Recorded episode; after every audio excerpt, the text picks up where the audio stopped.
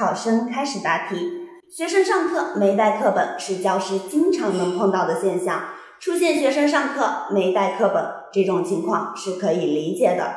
如果我在上课时发现有学生没带课本，我会要求没带课本的学生迅速找到附近的同学一起使用课本，并在课后找这部分同学了解原因。如果是因为忘记而没带课本，我会提出严厉的批评。